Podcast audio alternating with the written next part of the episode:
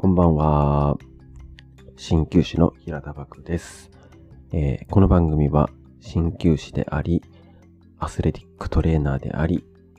引用語用論の専門家の陰陽師な、えー、私、平田漠が、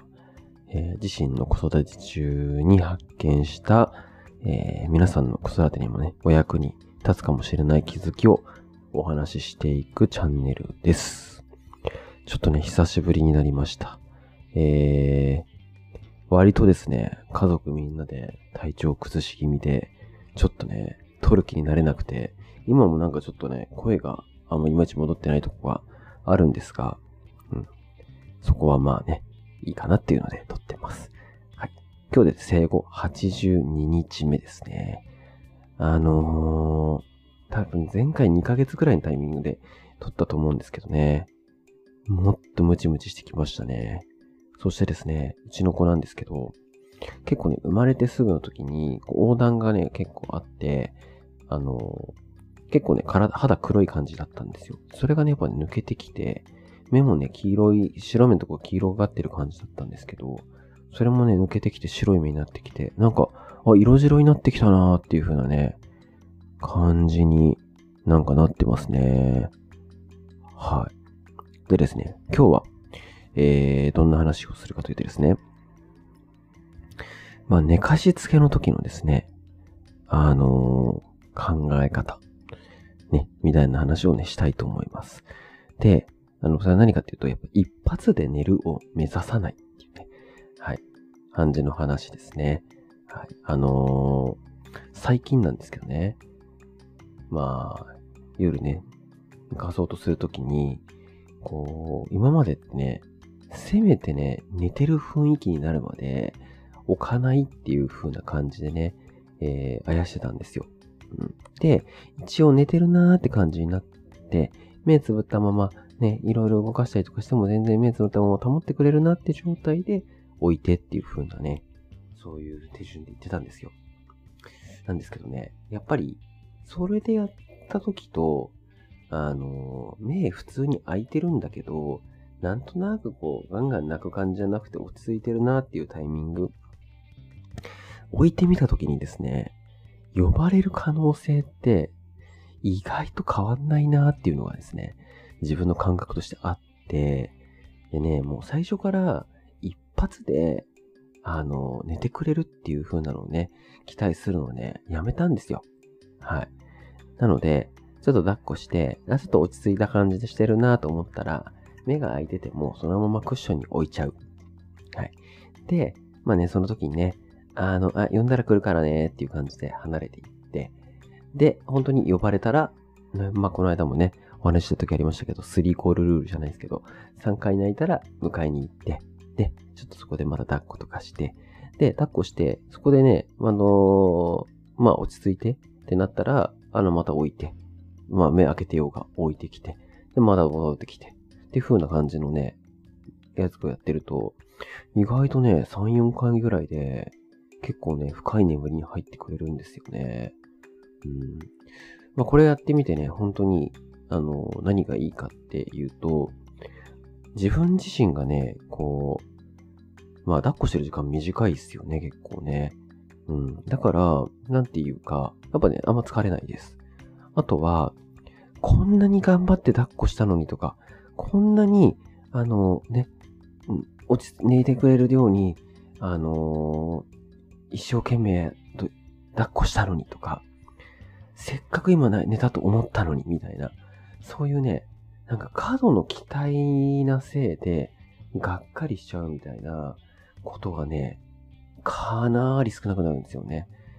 で、逆に呼んだら、はい、行くよって感じでやってると、あの、呼ばれたからパッて行くじゃないですか。で、抱っこしてあげるじゃないですか。で、したらもうすぐに置いてきちゃうんですよ。なんかね、あんまね、こう、そういう、ああ、うまくいかないなーっていう風なね、感覚になることがね、すごい少なくて済んでるし、えー、なんて言うんですかね。やっぱりこう、なかなかこうね、あの、赤ちゃんサイドも、発で寝るって難しいんじゃないかなと思うんですよ。うん。なんとなくね、イメージあの、疲れつく方もいらっしゃるんじゃないかなと思うんですけど、眠くないとこから一発で寝るって難しいと思うんですよ。でも、なんかうとうとしちゃって、あ、ちょっと今うとうとしちゃった。あ、またうとうとしちゃった。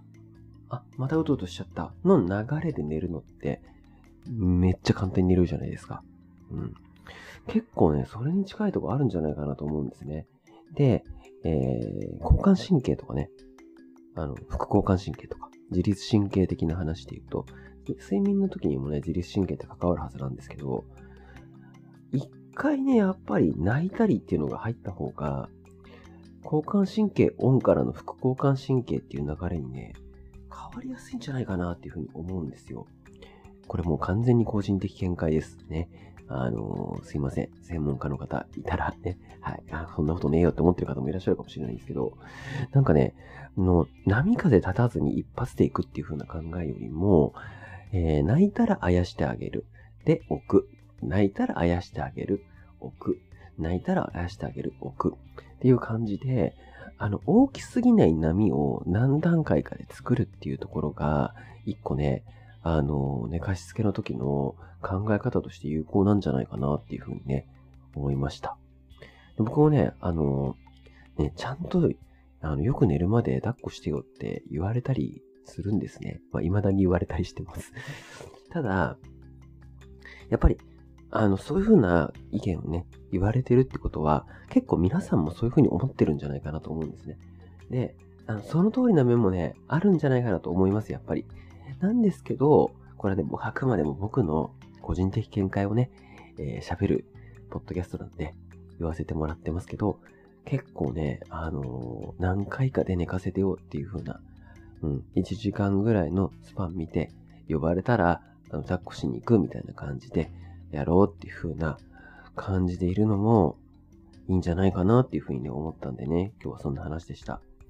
ただこれね、お母さんがやるのは大変かもしれないですね。お母さんはやっぱり少しでも寝てくれたら一緒にその時間寝たいっていうのはあると思うので、まあね、あの、お父さん、頑張って、頑張ってじゃないですね。そういう感じでね、ちょっと発想を変えてやってみてもらえるといいんじゃないかなって思ったので、今日はそんな寝かしつけの考え方についてちょっと喋ってみました。はい、えー、最後までお聴きいただきありがとうございました。えー、この番組では、えー、皆さんからのご感想やご質問を、え募集してます。え Apple Podcast のアプリで、え評価と、えあと Spotify ですね、そちらの方でフォロー、ご協力いただけるとありがたいです。一応ね、あの、毎日チェックしてます。僕、このポッドキャストともう一個ね、あの、本当に、それはもう何のテーマも決まってなくて、本当どうでもいい話してるポッドキャストですけど、そっちの方もね、どっちもちゃんと、何かね、あの、コメントとかレビューとかないかなって、ほぼ毎日ちゃんとね、確実に確認してますんで、ね。この番組ないんですよ。